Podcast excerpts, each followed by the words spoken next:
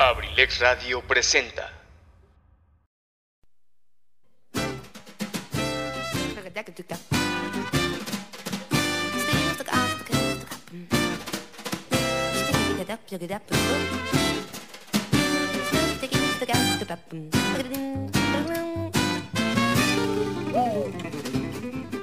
Sean todos bienvenidos a este su espacio, Cartelera Cultural Radio, el lugar para la cultura y el arte. Entrevistas, reportajes, cine, teatro, cuentos, solo aquí. ¡Iniciamos!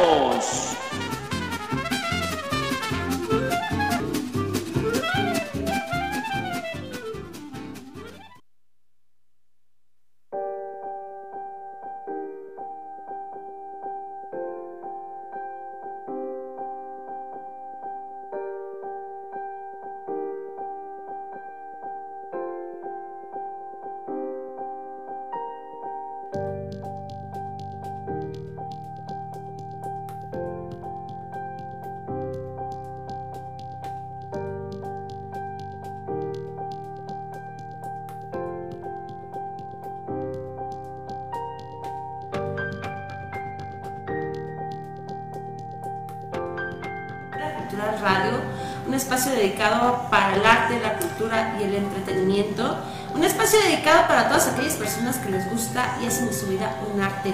El día de hoy, bueno, pues estoy súper acompañada de un gran amigo. La verdad es que, ¿qué les puedo decir? Alex Vázquez, lo acabo de conocer en, un, proyecto que estuvimos juntos, pero antes de que él hable, pues me gustaría presentarles Alejandro Vázquez tiene 41 años, él es, eh, nació en la ciudad de Toluca, aunque fue criado en Atlacomulco. Comenzó en la compañía de teatro Centro Cultural Isidro Favela y después de ahí, bueno, pues este, fue a estudiar a la Ciudad de México en el Instituto de Estudios Soler. Andrés Soler. Andrés Soler, en la Ciudad de México. Y bueno, el día de hoy, antes de, de darle la bienvenida, también queremos agradecer el espacio que nos está dedicando o nos está prestando Plan Bistro Café aquí en el centro de Tlacomulco. Para todas aquellas personas que quieren un autógrafo de aquí de Alex, bueno, pues aquí vamos a estar un ratito para que vengan a pedirle un autógrafo, porque de verdad, bueno, pues ahorita que conozcan toda la trayectoria que tiene Alex, van a decir, wow, ¿cómo le hizo para tanta trayectoria? Alex, bienvenido, muchísimas gracias. Muchísimas gracias. Te agradezco muchísimo que estés con nosotros aquí en abrilexradio.com, la Saurista de Cambay. En, allá en Acambay, fíjate que también transmitimos a través del 95.5 de la radio local. Aquí hoy nos toca por, por internet, porque bueno, pues quisimos venir hasta acá, hasta tu lugar de, Gracias. De donde radicas, que es aquí en Atlacomulco. Porque déjenme decirles que, bueno, pues siempre tiene una agenda súper apretada, Alex, ¿sí o no, Alex? Cuéntanos un poquito de ti. Cuéntanos, porque no quise decir más, en, por- este, en qué comerciales has salido, dónde has estado, qué películas, qué obras de teatro, cuéntanos un poquito. Y después vamos a, a empezar esta entrevista, porque me gustaría que antes nos dijeras más o menos dónde la gente te puede ubicar. Ah, muy bien. Pues antes que nada agradecido por esta invitación y aparte el gusto de estar para una estación de Acambay, ya que, digo, mi mamá, que ya falleció en paz descanse, era de la loma de Acambay, así que también le tengo mucho aprecio también a la, a la tierra de Acambay, a la loma, todos esos lugares, el agostadero, todo ese rumbo, la verdad son muchos recuerdos de la infancia, todos esos rumbos, la verdad. Fíjense qué tal, no sabíamos que tenías por allá tu mamá también en Acambay. Bueno, pues déjame decirte que eh, abrilexradio.com nació allá y ya tenemos, este de febrero cumplimos un segundo, un primer año de la segunda parte. Ok. ¿ok? Entonces, cuando vayas por allá a visitar tu familia de allá, pues sintonízanos por el 95.5 de la radio local, también allá en Acambay. Y bueno, Alex, ahora sí, cuéntanos, por favor, un poquito de tu trayectoria, en qué, en qué comerciales, porque me, fíjate que cuando me estaban diciendo que, que, porque pregunté que dónde podría ser la entrevista del día de hoy, me dijeron, no, pues como para qué, con quién, dónde vas a estar. Y todo el mundo me dijo, Alex el de los comerciales. Pero no solamente Alex hace comerciales, déjenme decirles, Alex hace de todo. Es un todólogo en el escenario. Cuéntanos un poquito de ti, Alex, por favor. Bueno, pues como dijiste hace rato, la verdad mis inicios yo empecé muy niño aquí en el Centro Cultural Isidro Favela con compañías de teatro. Tuve varios maestros que realmente varios, ya no sé nada de ellos, el maestro Favela, este, apenas hace poco contacté a, a la maestra Sandra Chávez. Y bueno, estuve también con eh, Genaro, el que era el subdirector del Centro Cultural, en fin, en fin, eh, y desde aquí me di cuenta lo difícil que es avanzar en esto. O sea, llegamos aquí en Tlajumulco a ser una compañía de 15 personas que terminó siendo una compañía de tres personas que empezamos a dar gira por el estado. O sea, desde un principio, desde aquí me di cuenta que realmente esto no es, no es para todos, no todo el mundo tiene la paciencia, la disposición. No quiero decir que no cualquiera puede entrar, sí, pero aparte de talento hay que tener disposición, hay que tener vocación y bueno, son cosas tan, este, tan complicadas. Pero aún aquí en Tlacomulco con las tres personas que éramos, hicimos una serie de sketch que nos íbamos por varias partes del estado y tuvimos una obra dramática que se llamaba La Ventana, que también esa, este, nos tocaron buenos eventos como el aniversario del Teatro Juárez del Oro y Ok, entonces es aquí donde inicias, me dices, Ajá. empezaron 15, ¿qué edad tenías? A lo mejor tenía como unos 15, 16 años. así. 15, 16 años. ¿Y por qué piensas o a qué crees que se debe que la gente no se quedar o los que hicieron aquel grupo no aguantaron? Bueno, mira, tanto yo siento que las cosas artísticas como las deportivas, mucha gente les gusta como hobby, pero quizá no tenemos la cultura o, la madurez de realmente decir como profesionista, o sea, ah, puedes decir, me gusta tocar la guitarra, pero pues para estar en mi casa y con mis cuates. Pero alguien que diga quiero ser un guitarrista profesional, un compositor, un este, intérprete, es poca la gente. Al igual que está el chico que a lo mejor, no sé, juega fútbol en su secundaria o básquetbol en, en la liga escolar, pero no dice quiero ser basquetbolista, futbolista profesionalmente, sino solo es el hobby y estamos con la idea de, digo, de que no tiene nada de malo, pero de agarrar lo que dicen una carrera de a de ser doctores, abogados, licenciados en sí. Una carrera de a de veras. Eso parece mentira, pero sí es cierto. Sí. Parece de broma, pero sí es cierto cuando te dicen, es que no, ya, o sea, ¿y ¿de qué vives? O sea, no, no te pasa esa pregunta cuando te, cuando te dicen, ¿a qué te dedicas? Soy actor. ¿Y de qué vives? O, Exactamente. o, a qué- o cómo ganas tu dinero. Me gustaría que le platicaras a la gente que tú siendo actor, efectivamente, de eso vives y de eso ganas y de verdad vives bien. Platícanos un poquito de esa. Cuando tú vas a la Ciudad de México, ¿qué no te costó trabajo a tu familia aceptar esa parte? Mm, bueno, por una parte sí, pero fue una insistencia que yo tuve. O sea, sí salía de estudio otra cosa, este, piénsalo bien, esto es muy difícil, a lo mejor no lo logras, todo eso. Y bueno, en cuanto a sacar otra carrera, pues saqué la carrera que prácticamente nunca ejercí, la de técnico en sistemas computacionales. Y bueno, ya después de ahí fue cuando me voy a estudiar actuación. Fue como, mira, ya tengo otro título, ahora sí ya puedo irme. Y ahora sí, ya no hay na- nadie ni nadie me va a poder detener. Muchísimas gracias por aquí, nos están atendiendo muy bien. En plan Bistro Café, miren por ahí, ya nos están trayendo una bebida helada. Digamos salud por acá. Muchísimas gracias, gracias. Para acá, mira, date, mira, vas para atrás, así. Para que te vean. Para que te vean qué buen servicio, chicas, vénganse para acá al centro de Tlajomulco, y ahí está. Tú nada más, si les vengan acá a saludar a- al chico de aquí de Plan Bistro. Ah, claro. Vengan a Plan Bistro, un excelente servicio.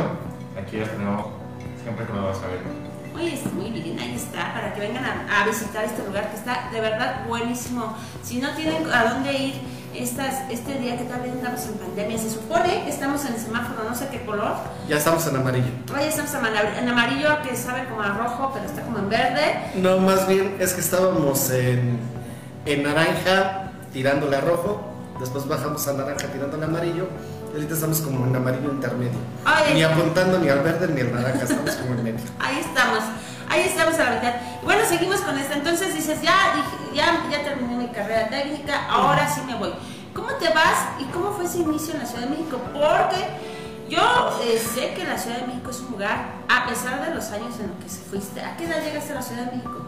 Mm, bueno, realmente ya tenía como cierta edad, fácil, como a los 22, 23 años. O sea, no ibas tan polluito. No, ya no. Ya iba un poquito grande, pero aún así, me imagino que fue difícil. ¿Cómo fue Sí. esa- ese iniciar en la Ciudad de México y cómo decidir a qué escuela ir? Porque tenías que ir a una escuela, o sea, Pues- no era como llegar a, aquí llego a ver a cuál escuela y que de verdad, porque sabes, perdón, hago muchas preguntas, pero es que es una de las preguntas que muchos chicos nos hacen, de ir a la Ciudad de México solamente puedes entrar a la escuela de Televisa o la de TV Azteca. No. Y verdad Hay una infinidad de...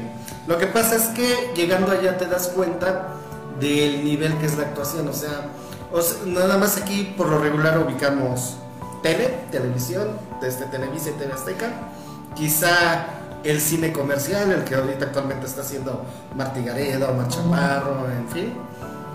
Y realmente llegas a la Ciudad de México y ves la bolsa de trabajo que hay cuando realmente te prestas a decir, quiero ser, ahora sí, que valga la redundancia, quiero ser actor, más no quiero ser la estrella, quiero vivir de esto.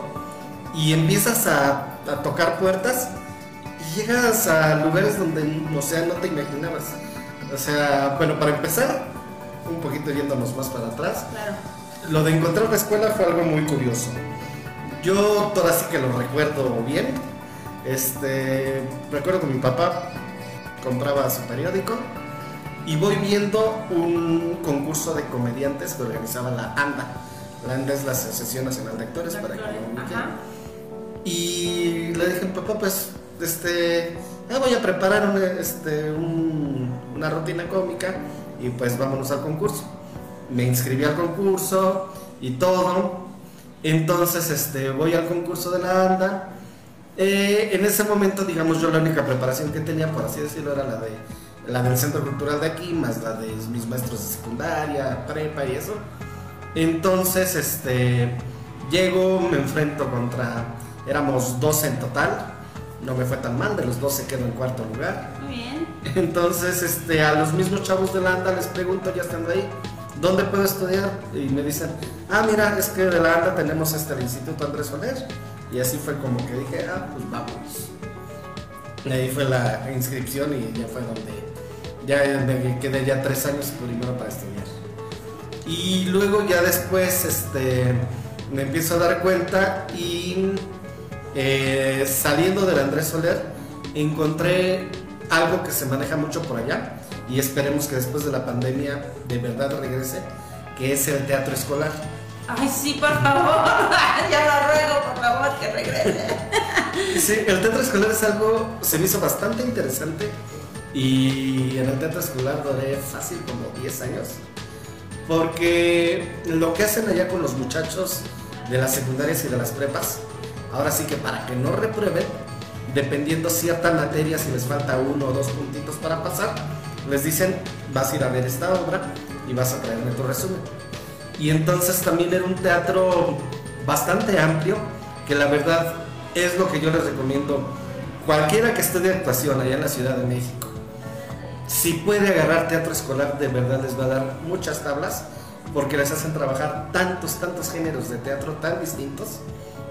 Se trabaja lo que es el teatro didáctico, que es así como, pues lo típico, este, problemáticas de relaciones padres e hijos, el, este, el bullying, eh, la drogadicción, todo eso.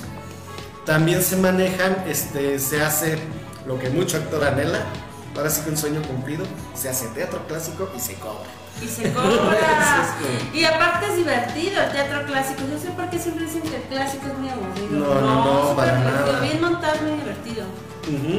Y de ahí también se hace este se hace eh, se hace teatro de diferentes materias que uno se sorprende, por ejemplo, de las materias que a lo mejor uno, uno como actor dice, ah, yo quiero ser actor porque no me gusta la física, la química, las matemáticas, toma.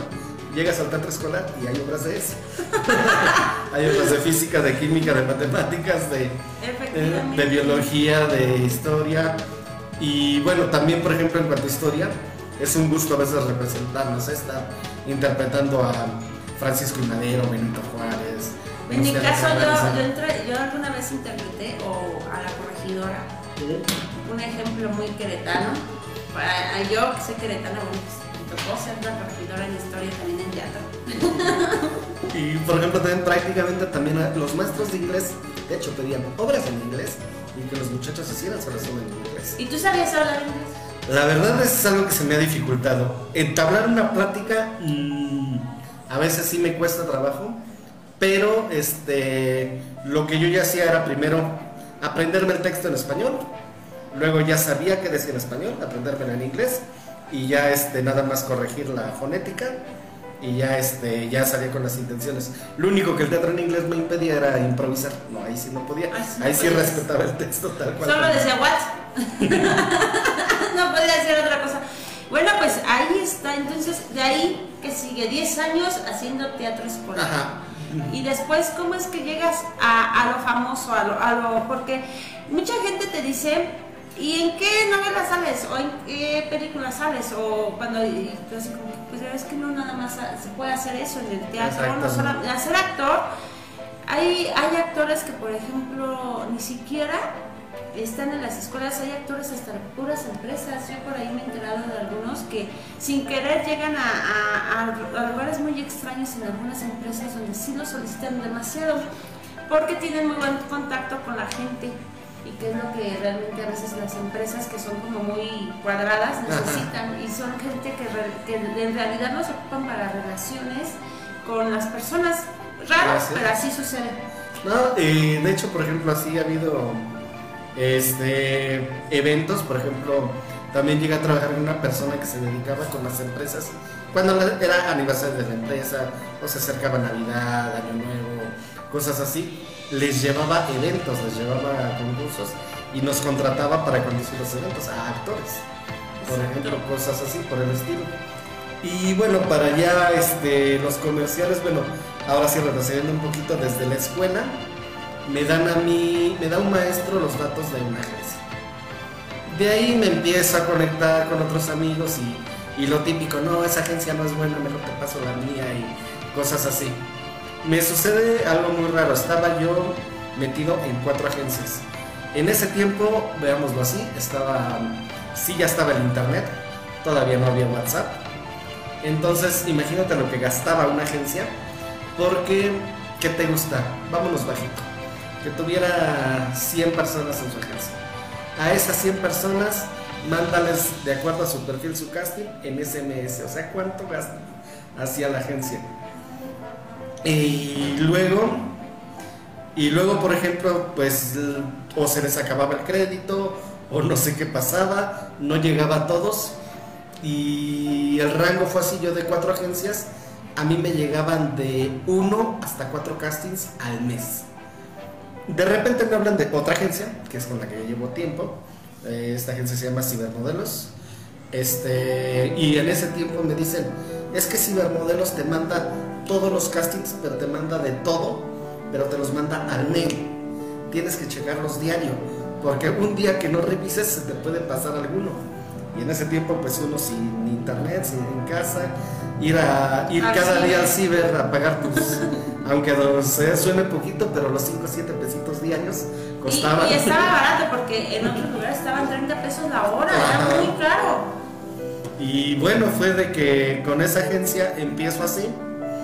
Y, pero valga la redundancia, checando ahí, aumenta demasiado los castings. O sea, de cinco, de 1 a 5 castings al mes que me llegaban entre cuatro agencias, por esa agencia me llegaban de 1 hasta 7 por semana. Y entonces fue cuando, cuando me hice la disciplina de que casting que diera perfil, casting que me paraba.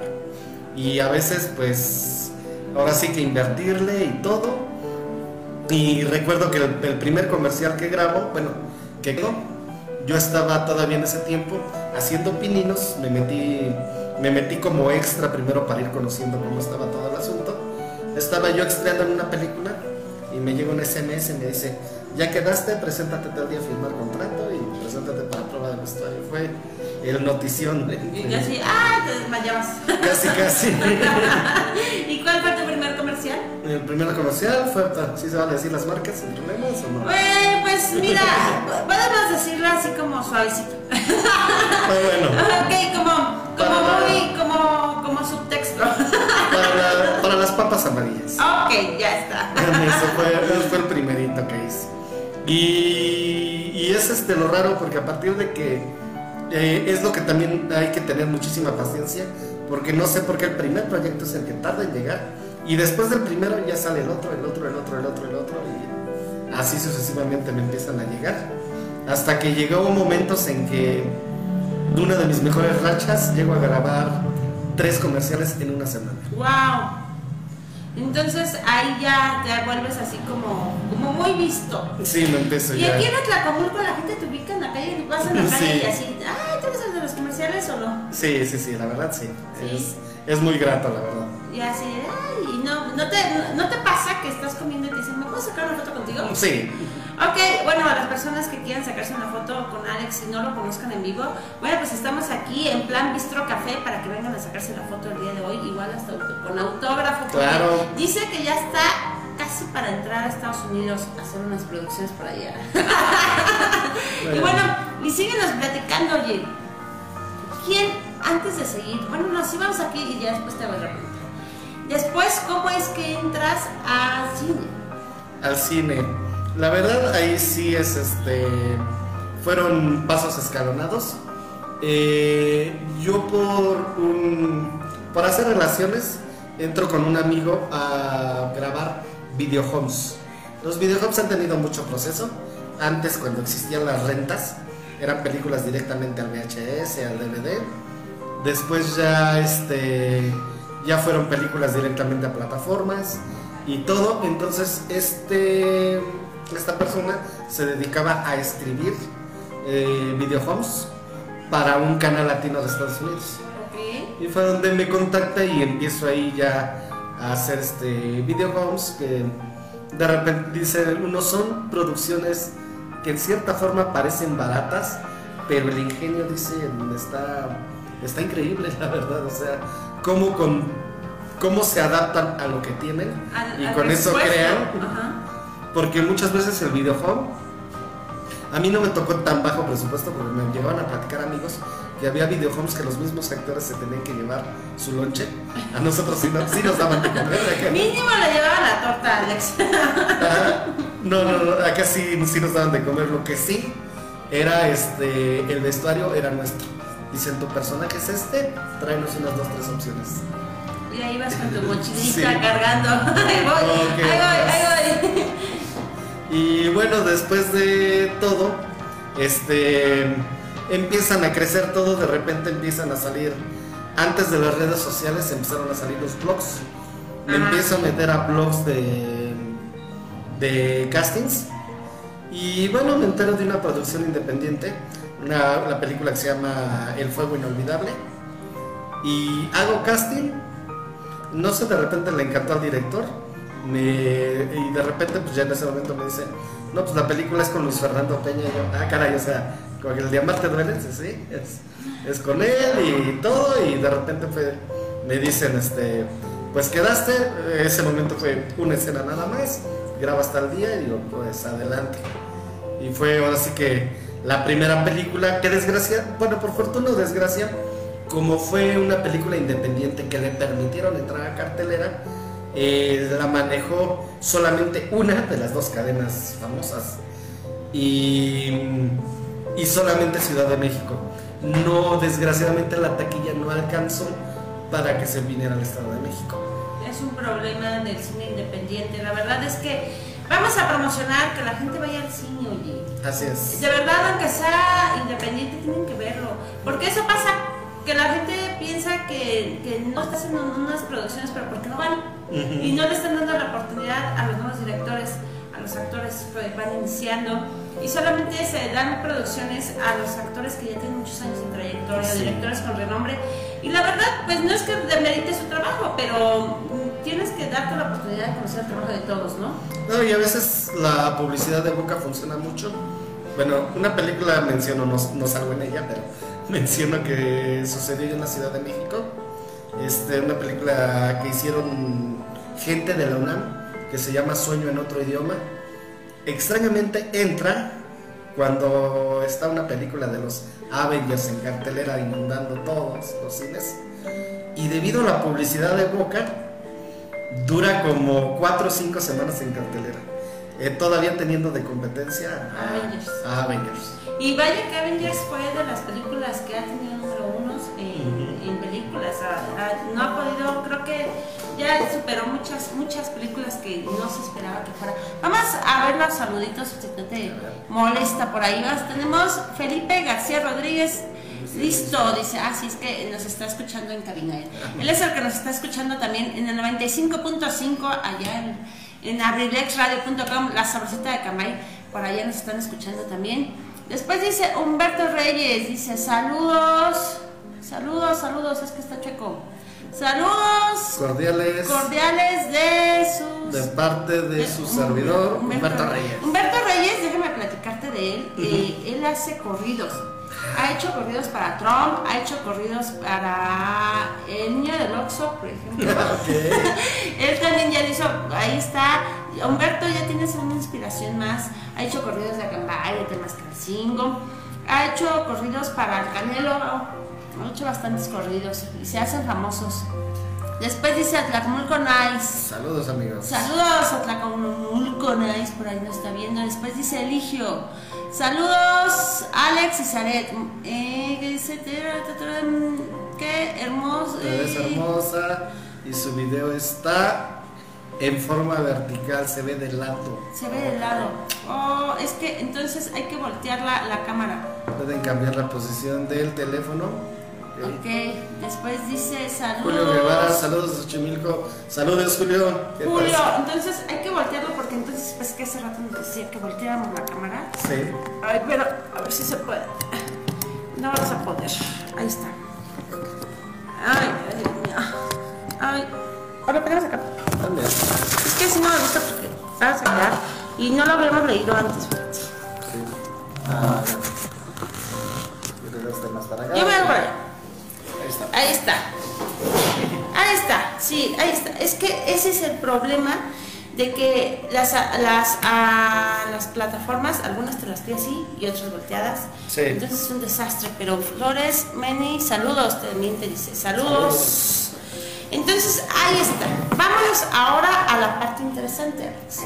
Ya nos platicaste tu historia, tu trayectoria, tu vida, tu forma de, de cómo llegaste a, a las pantallas, cómo te puede ver la gente en la televisión.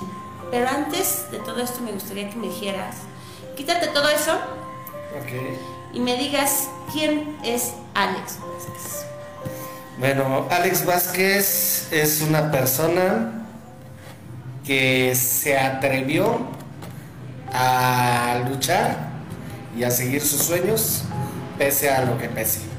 Es una persona que tuvo desde un principio enfocada que era lo que quería y que realmente sabía que iba a haber este, cosas a favor y cosas en contra y sin embargo no le importó y dijo, allá voy, venga lo que venga.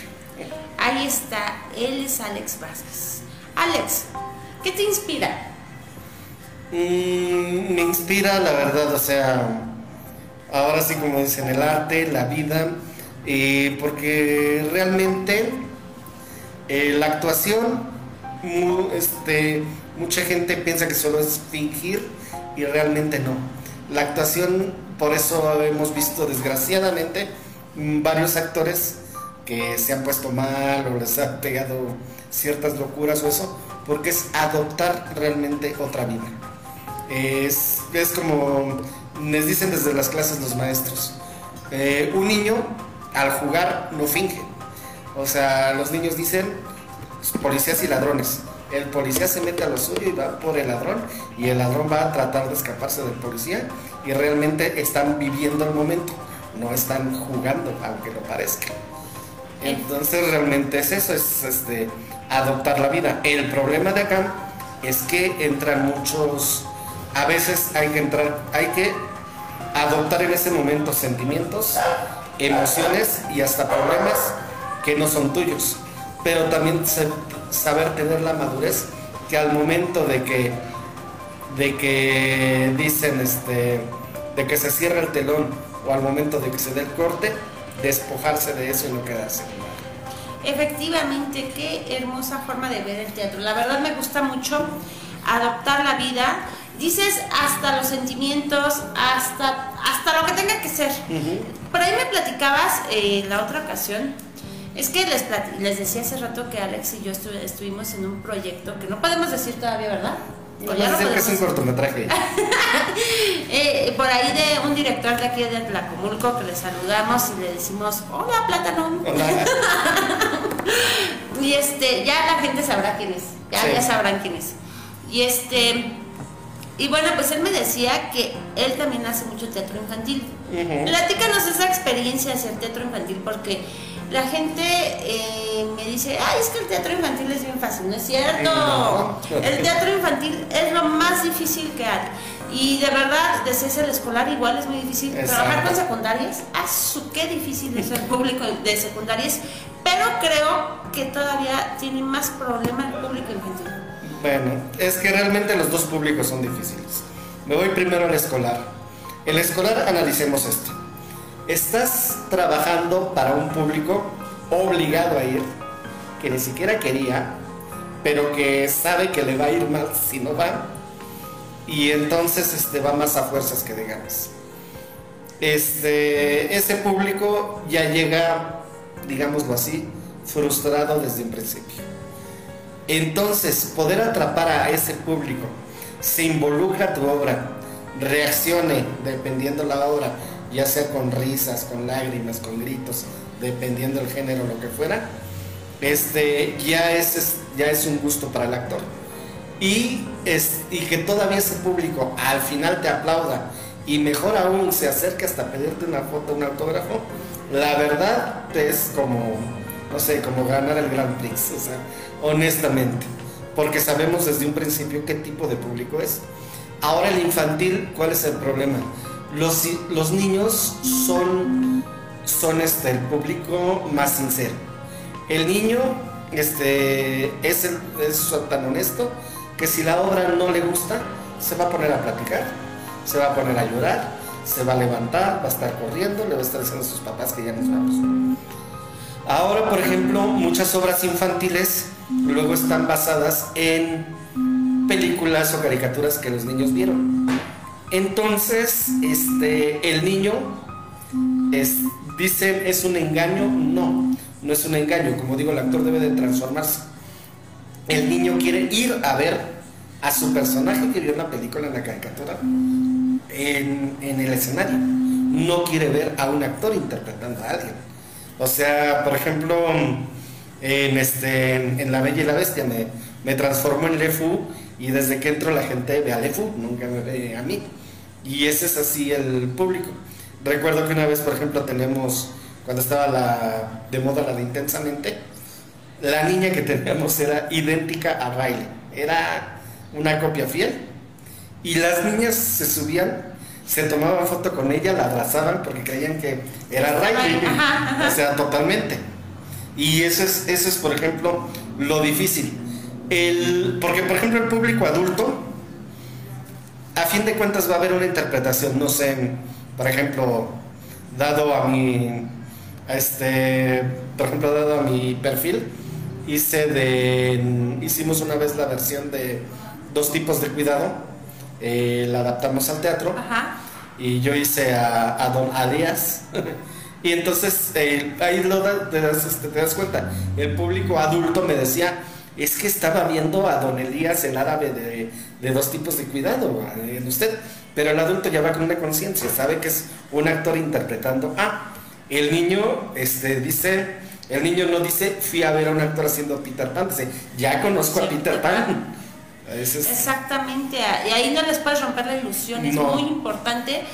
Eh, decían, decían por ahí un maestro que una vez me, me topé, era titiritero, me decía, es que aunque te pongas un sombrero para hacer un cuento, ese sombrero tienes que guardarlo antes de volver a salir porque los niños respetan tu sombrero.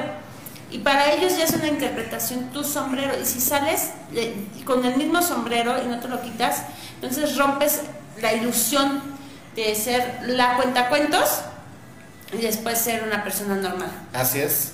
Entonces, pues, ¿qué personaje en, en el teatro infantil te ha gustado más? Híjole, por ejemplo, como ya dije, de, des- digamos, desgraciadamente tendré que decir varios Disney, pero pues le fue obviamente. Pero por ejemplo también este, cuando estabas en lo de intensamente, yo hacía al, amigo imaginario, a Bimbón, y aunque era meterme dentro de una botarga, que esa es otra cosa que también tiene su chiste. Botarguear tampoco es algo, no es algo simple. Dice, nada más es meterse a la, a la botarga y moverla. No, No. es darle vida. Es un objeto inanimado que tú le debes de dar vida. O sea, ¿cómo, recono- cómo reconoces un verdadero botarguero? Cuando se quita la botarga y nomás lo ves así tranquilo y todo, ya se... Y no quiere ir a descansar y listo. Y no le ves ni una gota de sudor eso. Es alguien que lo está haciendo por, por chamba o por hacer. Pero cuando tú ves que el botarguero se quita la botarga, está empapadísimo, colorado, agitándose, dices, ese es un botarguero que le está entregando su vida a la botarga. O sea, que pongan atención, porque cuando vuelvan a ir a ver un teatro infantil, pongan, ahí ya pueden decir, no, pues ya, ya, me, ya voy a ver si, si, si sirve o no sirve los personajes. La verdad es que, aunque sea, como lo dices, una botarga, tú tienes que hacer que esa botarga, como lo acabas de decir, adoptar la vida de la botarga, o del personaje. Sí. Del personaje. No puedes decir, ay, yo estoy aquí adentro y me vale, porque no. No, y por ejemplo, suceden cosas mágicas con el, con el amigo imaginario con Bimbón. Me pasaba algo muy extraño. Me ponía dentro el micrófono, me ponía la botarga, entraba al escenario y el personaje cobraba vida. Pero me decían fuera de sí, haz la voz de Bimbón, no me salía. O sea, no sé, era algo de que O sea, estar dentro de tú tenías que estar adentro, bueno, más bien tienes que estar dentro de la botarga. Ajá. Hablar en vivo, Sí, de- en teatro infantil con las botargas, muchas veces sí es así. porque aparte hay improvisaciones, me imagino. Hay que estar improvisando, porque a los niños se les ocurren muchas cosas muy extrañas. Ah, claro. No teatro, ¿no? No, y esa es otra cosa, por ejemplo, en el teatro infantil, a- algunos directores me van a regañar, otros van a estar de acuerdo conmigo, pero al niño hay que dejarlo interactuar. Si el niño está platicando con tu personaje, déjalo hablar, no lo calles. O sea, esa es una, eso quiere decir que estás haciendo las cosas bien. Que te está poniendo atención. Exactamente, que el niño le estás este, dando la magia. Que quiere jugar. Y, porque al final del día el niño, hay niños que hablan, hay otros niños que no, que nada más están viendo. Otro- pero el niño que más habla es el que más pone atención. Es lo curioso. Es. el primero que le preguntas y el primero que te responde todo.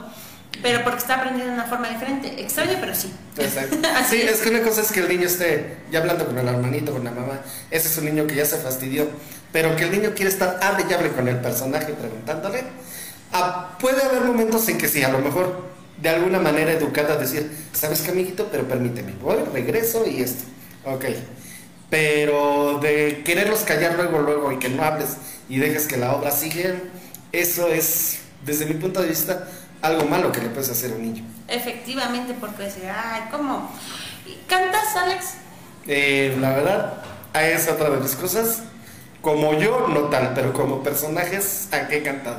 Ah, sí, es O cantado. sea, por ejemplo, llegué a hacer en el teatro escolar, llegué a hacer El Nombre de la Mancha, hacia Juan Sancho Panza. Ah, eso no Siempre. lo sabía, oye. Vamos a hacer, vamos a hacer una versión corta. ¿Qué Ah, te parece? perfecto. Yo, yo, este, yo desde cuándo quiero hacer el hombre de la mancha y pues vamos a hacer una versión corta. Era si hubiera traído la, hubiéramos preparado la escenita de Dulcinea y Sancho. Ay, Cuando sí. Sancho le va a entregar la carta. Sí, oye, esa escena. No, pues fíjate, ya te pongo a ti. Tengo a mi marido y yo y hacemos ya algo. Lo hacemos una, una corta temporada aquí en, en oye. Estaría ¿Qué, es lo que dice eh, uno? Este, a lo mejor a veces el actor no canta, pero dicen, pero es que el personaje canta así, canta como tu personaje. Y eso es lo, este, lo padre, ¿Quieres porque contestar? No, ya ¿No? sé de dónde habla. Es que déjenme decirles que es un hombre con tanta ocupación que no le para de sonar el teléfono. La verdad es que igual cuando estábamos en las grabaciones, todo el tiempo estaba llamando. Todo el tiempo le estaban llamando para casting y casting y casting. La verdad es que te agradezco muchísimo hablando de eso, que me, me regalaras tu tiempo. Tranquilo. Porque de verdad es bien difícil que venga para acá. Y me dijo, el día que vaya te aviso. Y yo dije, claro, el día que ese día voy a estar libre, por supuesto, y aquí estoy, te lo agradezco muchísimo, Alex, que me hayas otorgado de tu tiempo, que me hayas compartido toda tu sabiduría, porque de verdad, eh, platicar contigo sobre el teatro, bueno, nos falta mucho, mucho tiempo, Sí. porque hay que hablar muchísimo, por ejemplo, una pregunta que siempre les hago a los artistas. ¿Tú qué le recomiendas a los papás que te dicen, no, es que de eso no se vive? ¿Tú qué les podrías decir a todos esos papás que tienen hijos súper talentosos pero que no les quieren dar el permiso o no los quieren apoyar para que sigan en este mundo del arte? Híjole, realmente que no frustren sus sueños, que los apoyen, quizá hagan, eh, ahora sí, que lo que se ha hecho con otras personas, decirles, ok, sácame primero, no sé, algo que te defienda, un título técnico, y como lo vuelvo a repetir, lo tengo y no lo he usado, Eh, y después estudiame la carrera. Porque, bueno, por ejemplo, sí, en lo artístico hay muchos altibajos, pero de repente el trabajo está donde menos te lo esperas. Así, eh, ahí en la Ciudad de México, por ejemplo, en Chapultepec, digamos, puedes encontrar un payasito y que si- siempre se le junta a la gente. Pero hablas con ese payasito y ese payasito ya lleva en esa área 20, 25 años. Dices, llevas toda tu carrera aquí, o sea, y tu público te sigue llen- llenando. O sea, no necesita la fama, el renombre y todo. Él es el payasito de Chapultepec que ya toda la gente ubica. Y que a veces hasta trae turismo porque de repente extranjeros quiero ir a, quiero ir a- así no es tanto, es quiero conocer al de renombre, quiero conocer al payasito o al mimo que está en Chapultepec o que está afuera del auditorio que lleva tantos años. Luego de repente existe ese tipo de fama allá en la ciudad y, y creo que en grandes ciudades como Guadalajara, Monterrey también existen ese tipo de artistas callejeros que, valga la redundancia, han vivido de la calle. Y que ya tienen ahí hasta sus a sus fans y todo. Yo conozco por ahí a uno en Querétaro, él es de los de fuego. Ajá. Es muy famoso porque siempre le dejan billetes con besos. Ah, entonces, pues yo creo que porque siempre está como desnudo y está marcado, yo creo que por eso siempre le dejan los billetes con besos. ¿no? Pero sí, como lo dices, hay, hay, para todos hay.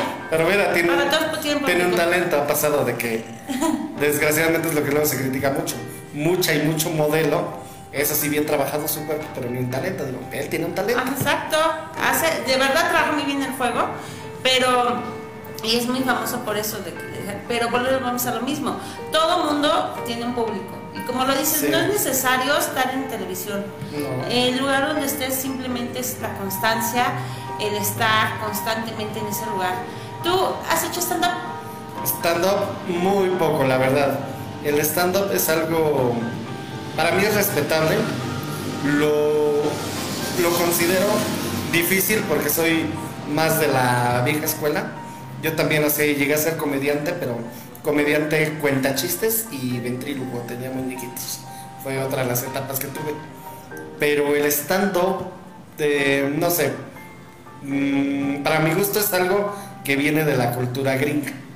Entonces, parece raro, pero por ejemplo, aquí en México, una persona que ya sea un doctor, un ingeniero, un abogado, en una fiesta mínimo te cuenta un chiste. Entonces, este, el gringo, por ejemplo, dicen que por lo regular los gringos son malos para contar chistes, pero allá su cultura de ellos es que igual un profesionista, un abogado, un doctor, te platica una anécdota y te termina siendo un stand-up. Entonces, por eso, por fortuna o por desgracia, el gringo se tiene que preparar si quiere contar chistes y el mexicano se tiene que preparar si quiere hacer stand-up. Porque es, estamos, es algo bueno, estamos mezclando la cultura. Estamos haciendo cuentachistes allá mientras ellos están haciendo stand peros aquí. Efectivamente, la verdad es que eh, a mí el stand-up me gusta cuando haces para ti, porque la, la idea del stand-up es hacer tu propio stand-up. Exacto. El problema del stand-up es que ya se empiezan a meter como con otras personas o hablar de las debilidades de otras personas y eso creo que ya entraría más bien como un bullying. Ahí siento que están rayando un poquito entre, entre el verdadero stand-up y entre querer hacer un chiste o una mofa. Como que no alcanzamos a diferenciar, como lo dices, ¿no? En México Exacto. todavía cuál es la línea del stand-up realmente. Exactamente. Pero bueno, pues ahí está. Vámonos a una sección nueva. Ah, cierto, no, no, mira, acá ya nos están viendo, ¿qué estamos haciendo? Saludemos. Sí, sí, sí es, no es el de los comerciales, sí, sí es. Se nos queda viendo. Sí es, sí es. Ahí está. Vamos a, eh, no pienses mucho en las respuestas, son respuestas así, nada más quiero que lo más rápido que puedas responder. Estas preguntas siempre sacan como ideas extrañas del cerebro, pero la idea es que no pienses así, lo primero que se te venga a la mente, me respondes. Ok, la respuesta puede ser una palabra o varias. O... Ajá, sí, o sea, no, no, No no, tienes así como que contarme toda tu vida, pero lo más rápido que me puedas responder, ¿sale? Sale, pues. ¿Qué negocio te gustaría iniciar? Eh, en un principio era una castinera, pero ahora debido a la pandemia, eh, preferiría, si sigo con el medio, una tienda de artículos para el teatro, ya sea zapatos, vestuarios, eh, maquillaje, etc. Aquí en Atlántico, México. En la Ciudad de México. Ah, claro. ¿Cuál ha sido el mejor, tu mejor momento y por qué? A ver, pues yo siento que mi mejor momento fue como ya lo dije, cuando me dicen que me quedo en el primer comercial y porque la verdad eh, yo traía ciertos traumas debido al perfil de que yo me imaginaba que en los comerciales, que en la televisión solamente se quedaba la gente guapa, estética, escultural y no había este, espacio para ciertos perfiles. Y resulta que ahora a veces eh, yo tengo más trabajo que amigos que son modelos. Claro, claro. Eh, explícame cómo, cómo funciona el internet. El internet funciona de varias maneras. Exi- existe para, para unir y desgraciadamente para separar. Dicen que eh, últimamente nos ha unido con los que tenemos lejos, pero nos ha separado de los que tenemos cerca. Y por ejemplo, para mí, el internet y las redes sociales es la fuente de trabajo. Esa es lo que es la manera en que me gusta explotar. Ok. Si le pidieras a una persona que te, de la cual te conozcas así súper bien, súper bien, súper bien, que te describiera en una sola palabra, ¿cuál sería y por qué? Eh, pues sería la palabra emprendedor, porque pues realmente no cualquiera lo es. Ok. Eh, ¿En qué proyecto estás trabajando actualmente? No es necesario que sea de tu carrera, cualquier otro proyecto. Bueno, eh, ahorita pues sí sigo en la carrera, estoy haciendo teatro ah, allá en, este, en la Ciudad de México, en un foro que está en este allá en Calzada del Hueso. Ok. ¿Cómo ves el progreso de la humanidad desde el Big Bang hasta el día de hoy? Eh, ha tenido altibajos. Siento que ha habido veces que hemos evolucionado y desgraciadamente hemos, ha habido veces que hemos retrocedido. Yo siento que ahorita estamos en una regeneración que por fortuna o por desgracia hay que avanzar en unas cosas pero hay que retroceder en otras. ¿Qué extrañas de tu niñez?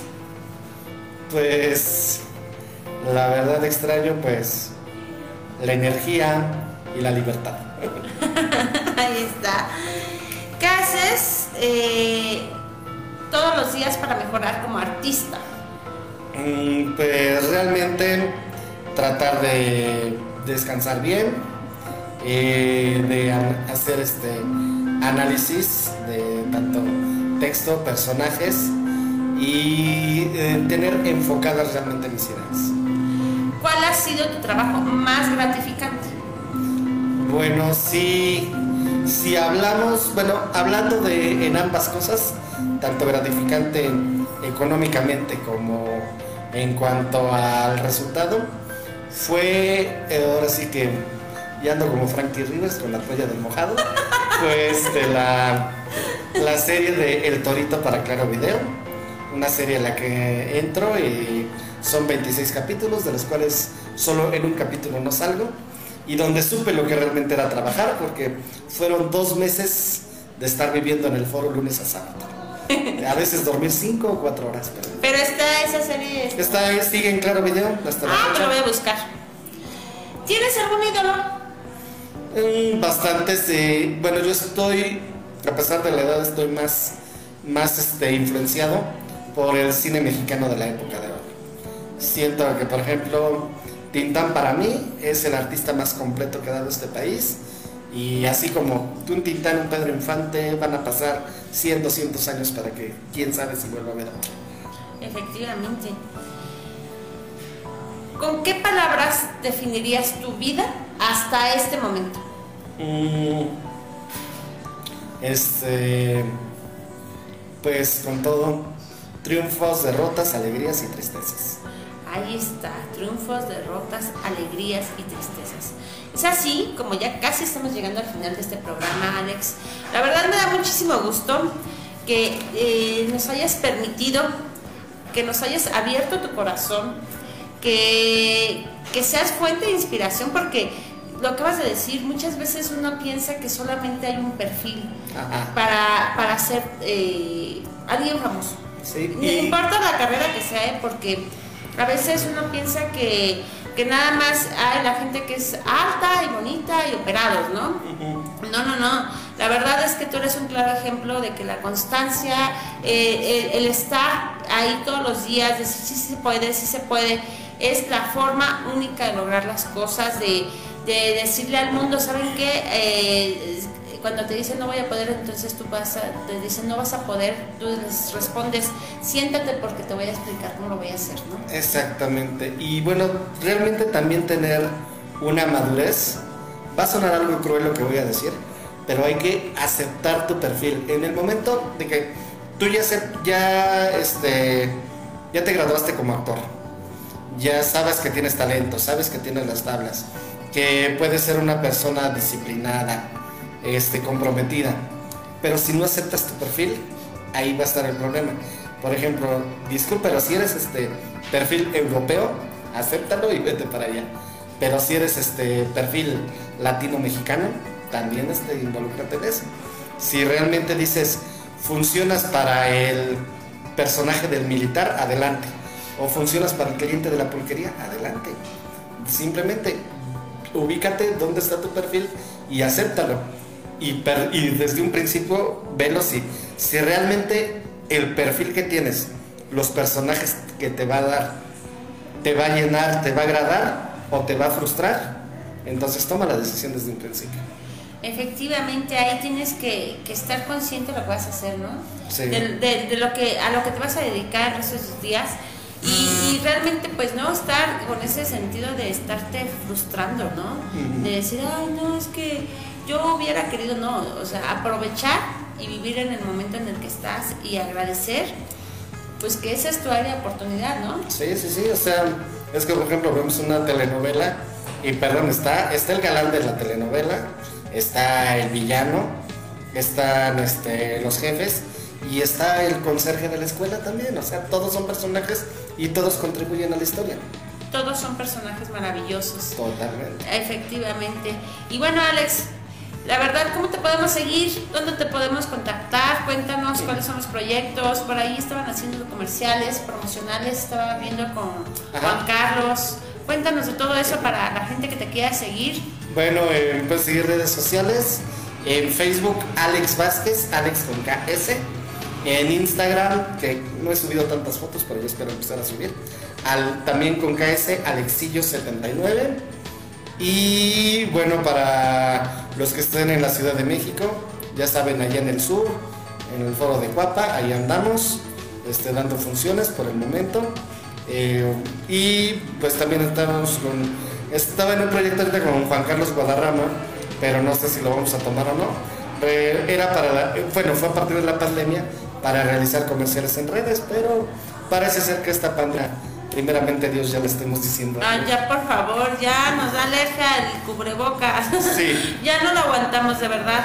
Por ahí Jos Colín te está mandando unos besos. Jos, saluditos, Jos. Jos. y, y bueno, pues es así como nos estamos despidiendo el día de hoy de Cartelera Cultural Radio. Muy contentas, muy Claro. felices. Seguimos aquí en Plan Visto Café.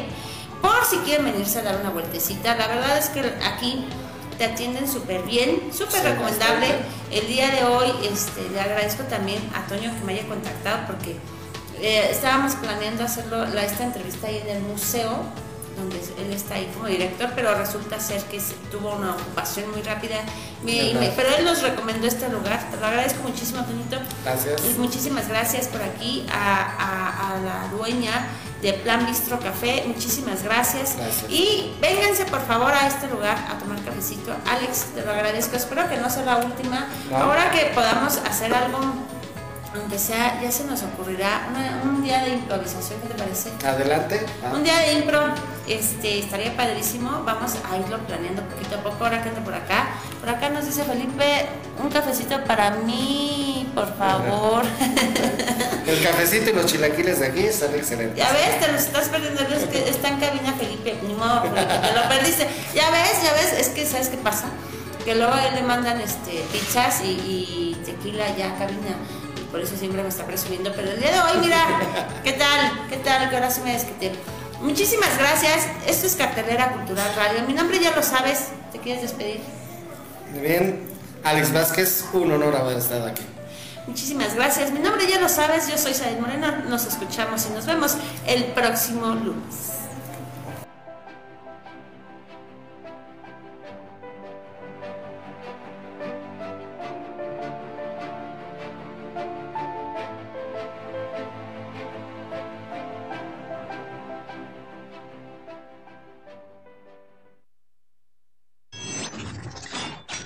abrilexradio.com